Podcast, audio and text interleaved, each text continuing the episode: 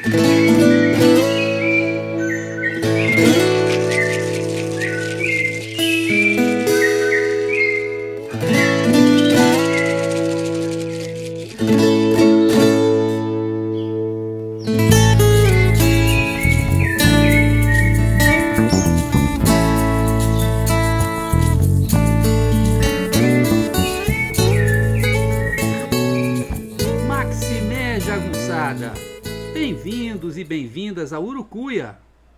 podcast feito para te ajudar a ler Grande Sertão Veredas e outras obras do nosso amado João Guimarães Rosa. Eu sou o Marcos Alvito. Oi, pessoal. O episódio 2 do Urucuia Podcast, que a gente traz hoje, o programa de hoje, é a primeira parte de uma conversa inventada com o nosso amado mestre João Guimarães Rosa. Como assim uma conversa inventada? Não foi inventada totalmente da minha cuca, da minha cabeça, tá? É, na verdade, eu procurei utilizar ao máximo o material deixado pelo próprio Rosa. Que material é esse? A gente tem é, entrevistas dadas por ele, né? É, tem breves entrevistas em vídeo na TV alemã e é um jornalista é, argentino, a gente só tem essas duas, mas tem várias entrevistas que foram publicadas em jornal, que foram publicadas em livros, a mais famosa é do Gunther Lorenz, né, que foi uma grande conversa que durou horas e horas, e é uma conversa que o, Rosa revela muita coisa sobre ele, sobre a vida dele, sobre, sobre a escrita, sobre, sobre a obra dele, de uma maneira geral.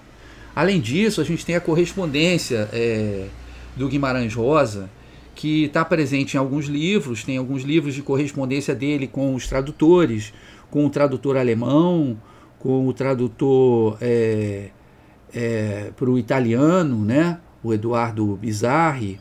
A gente tem é, livros escritos sobre ele por pessoas muito próximas, como o tio Vicente Guimarães, escreveu um belíssimo livro sobre Joãozito, sobre a infância do Guimarães Rosa, conviveu diretamente com o Guimarães Rosa nessa época. A gente tem um livro da filha dele, da Vilma Guimarães Rosa, da filha mais velha, que também coloca várias cartas é, que o Rosa escreveu para o pai. A gente tem, enfim, várias pessoas, diplomatas, amigos, jornalistas, que, que fizeram livros com a correspondência deles com o Guimarães. Né? É, eu também fui a um arquivo de Minas Gerais é, ler algumas cartas, ler as cartas que estavam disponíveis lá. Então, com todo esse material, mais o que aparece nos próprios livros, não é?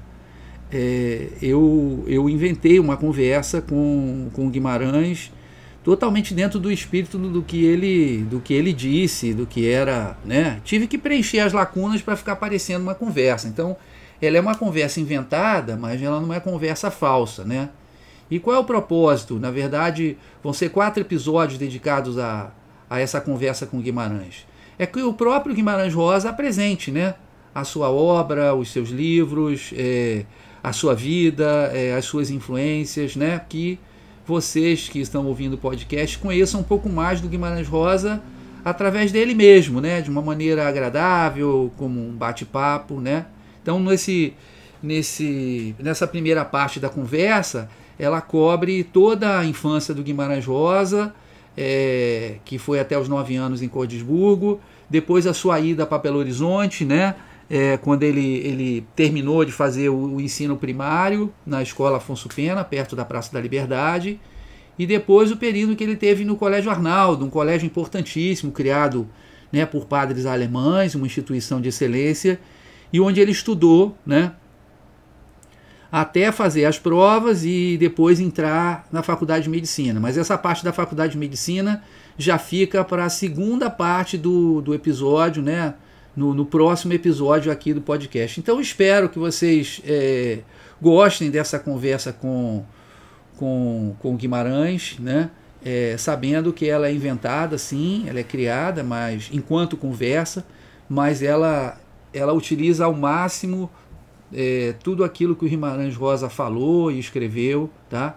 Ela, ela busca ser fiel ao pensamento do Guimarães Rosa. Então, com vocês, esse bate-papo entre Marcos Alvito e João e o mestre João Guimarães Rosa, tá, gente? Valeu, um beijo, tchau. Querido mestre João Guimarães Rosa, obrigado por me receber. Comecemos pelo fim. Muitos dizem que o senhor já sabia que morreria depois da sua posse na ABL e que por isso teria adiado a posse por quatro anos. Sempre fui místico e, graças a Deus, tudo é mistério. Mas neste caso, foi somente uma questão médica. E eu, que me formei em medicina e exerci a profissão por alguns anos, tenho certeza disso. Eu morri aos 59 anos mas desde os 46 tive problemas de saúde e aos 50 um primeiro infarto. Trabalhava muito, fumava, estava com excesso de peso. A morte já estava rondando. Cheguei a passar um mês acamado. Deve ser vingança do diabo que ataquei no Grande Sertão Veredas.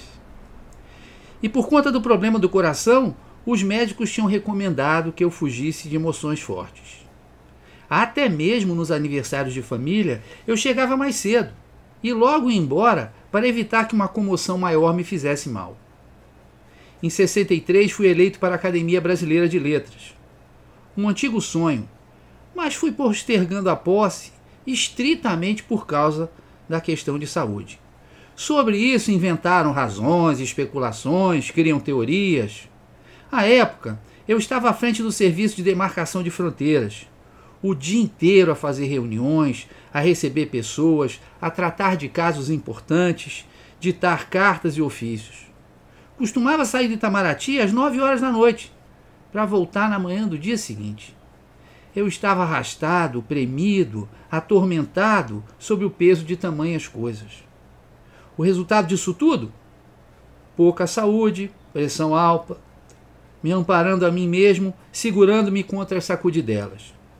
Pensei até que fosse morrer durante o discurso de posse. Tanto que consultei meu amigo Pedro Bloch, que também é médico, e me deu orientações para controlar a voz, a respiração e a velocidade da leitura. Eu estava tão preocupado que nem pude prestigiar o lançamento do primeiro livro de minha filha Vilma, três dias antes da cerimônia na ABL. Para esta, inclusive, para a cerimônia, combinei com meu amigo Josué Monteiro um código se eu passasse o dedo na sobrancelha direita, é porque estaria passando mal e ele deveria me socorrer.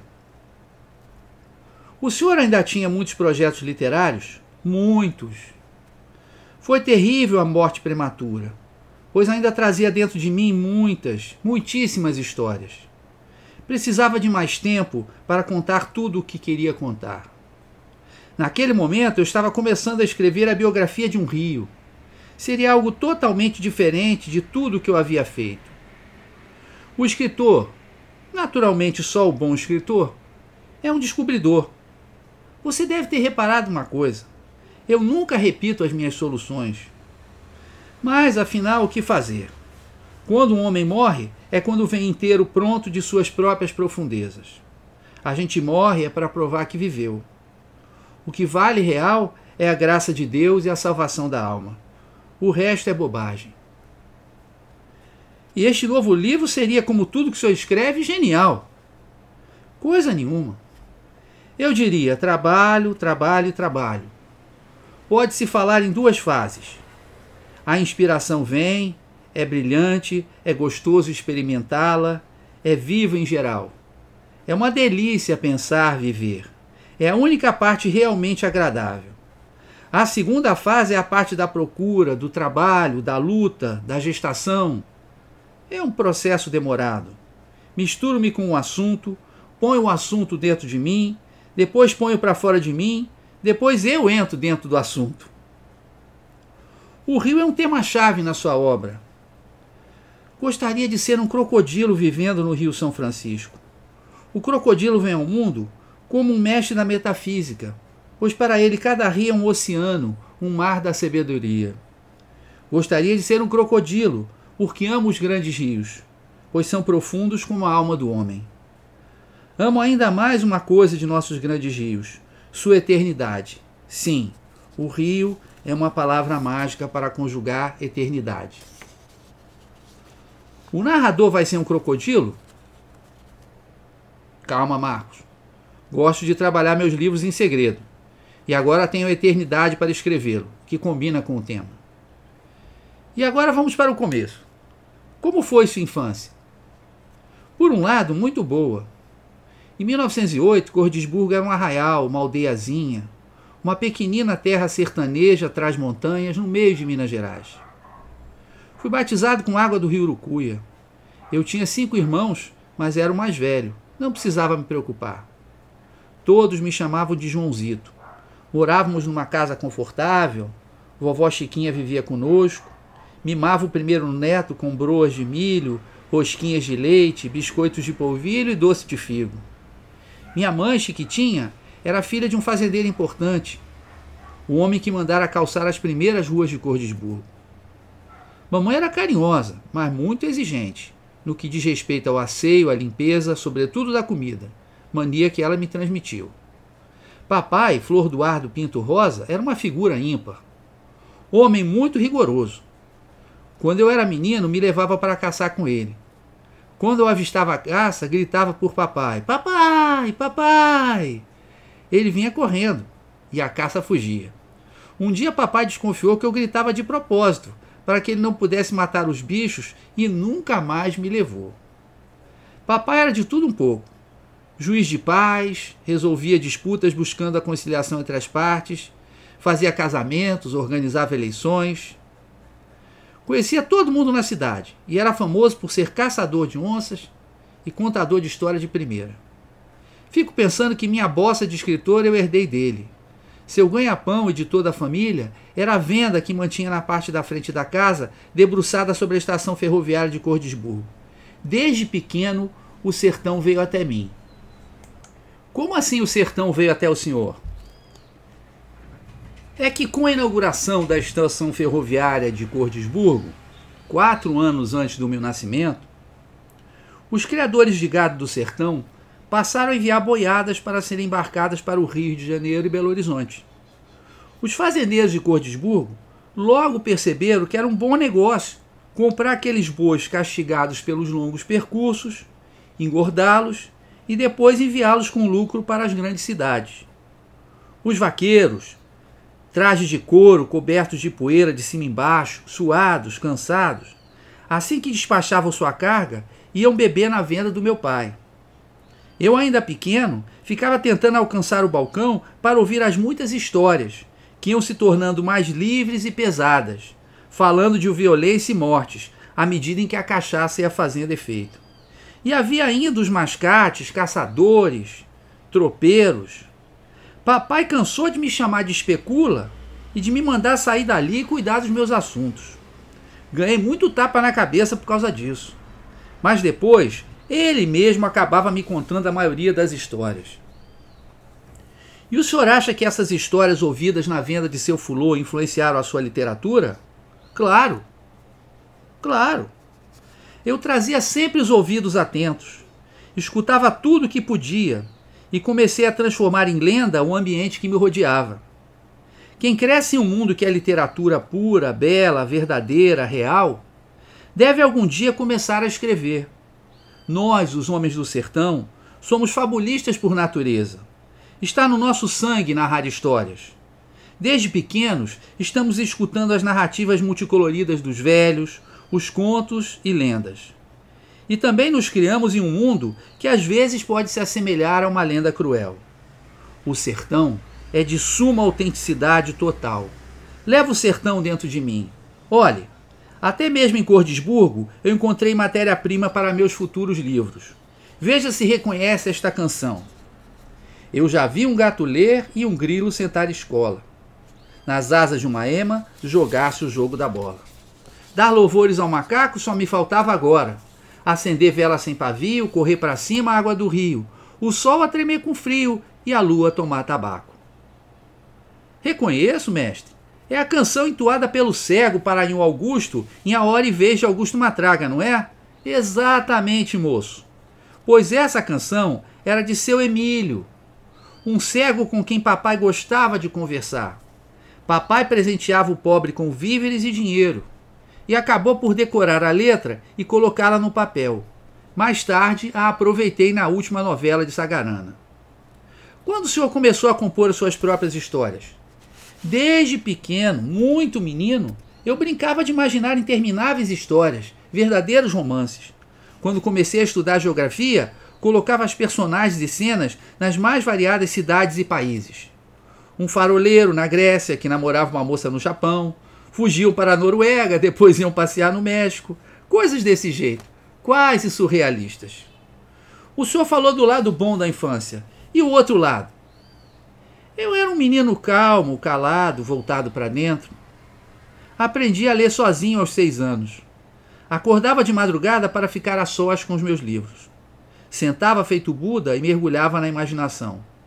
O que mais me interessava era me isolar. Trancava-me no quarto, deitava-me no chão a imaginar histórias. Mesmo quando me levavam para jogar futebol ou caçar passarinho, logo eu escapava.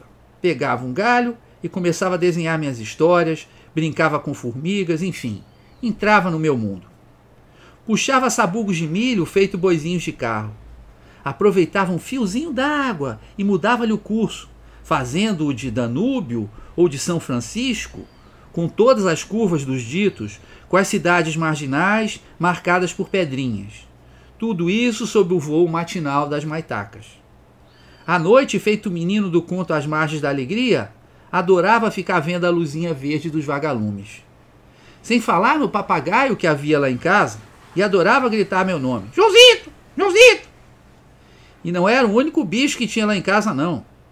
Havia um viadinho que escapou de ser caçado por papai, três perdizes, dois saguis que alegravam a todos, uma cabra e seus dois cabritinhos e um carneiro branco. Isso sem falar em pombos, patos, marrecos, em barulhentas galinhas da Angola.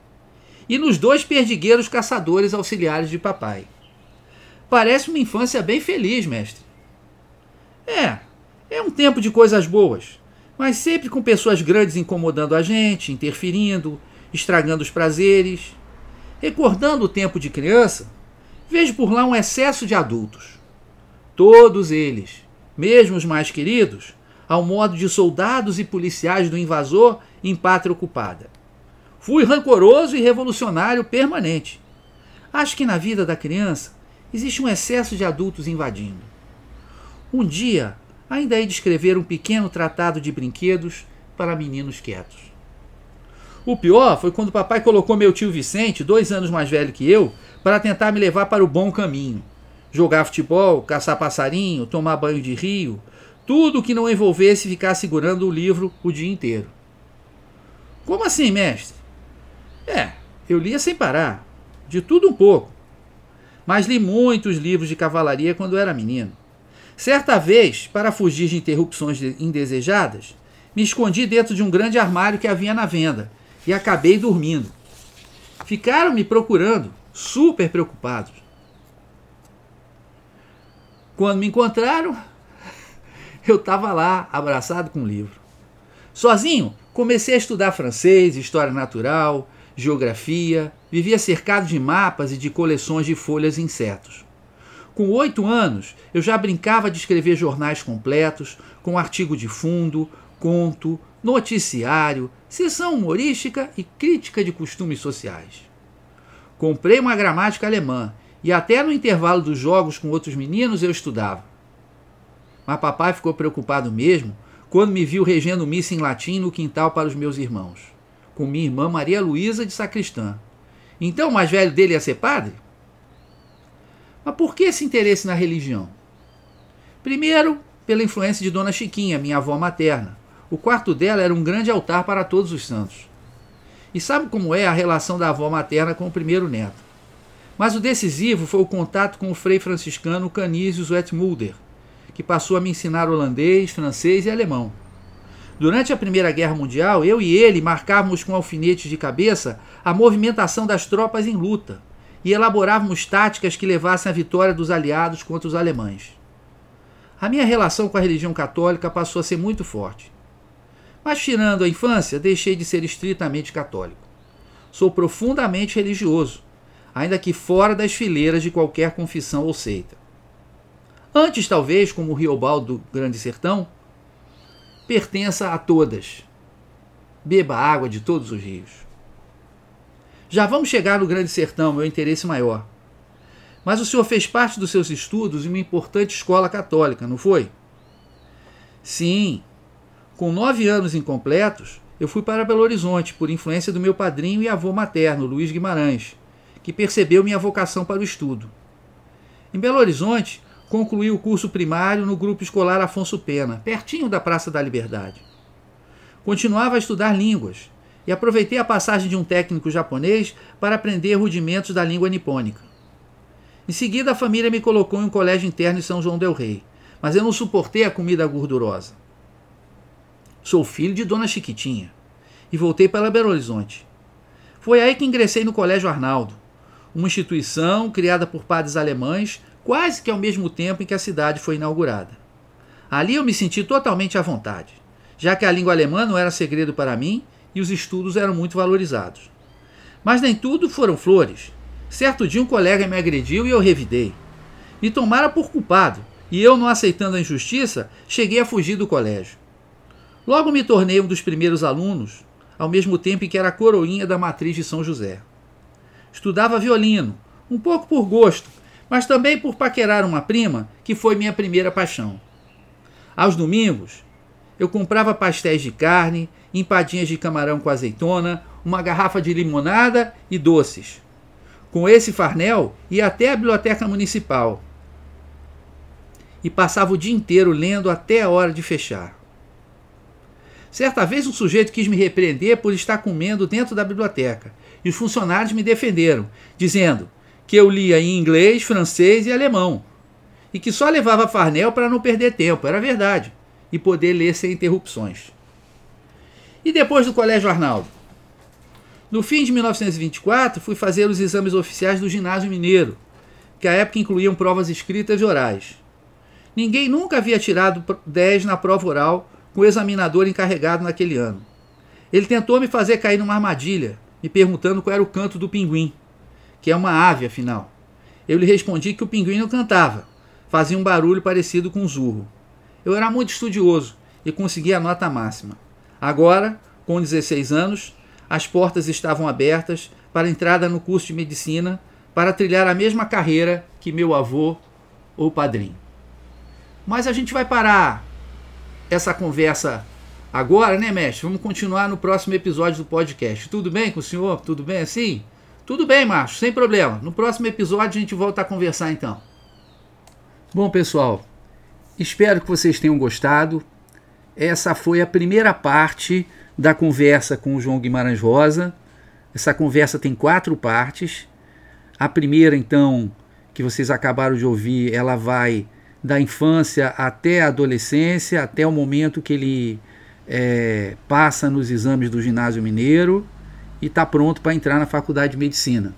A parte 2, que vai ser o episódio 3, ele vai falar da faculdade de medicina, é, vai falar do, do seu trabalho como médico, dos primeiros anos do seu trabalho como médico, vai falar da entrada na carreira diplomática e também na publicação do seu primeiro livro, Sagarana. Então, a gente se vê no próximo episódio. Tá bom, gente?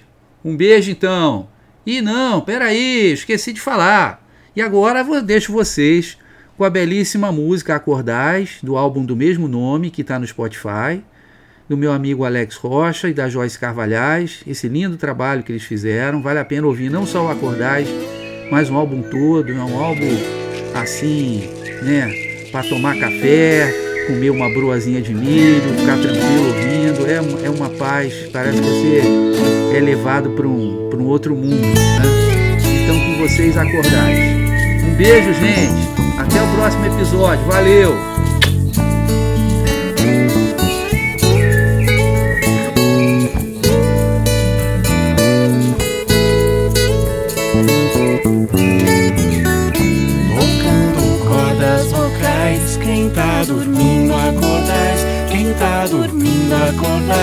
Quem tá dormindo acordais, a casa agora adentrais, quem tá dormindo acordais, quem tá dormindo acordais, quem tá dormindo acordais.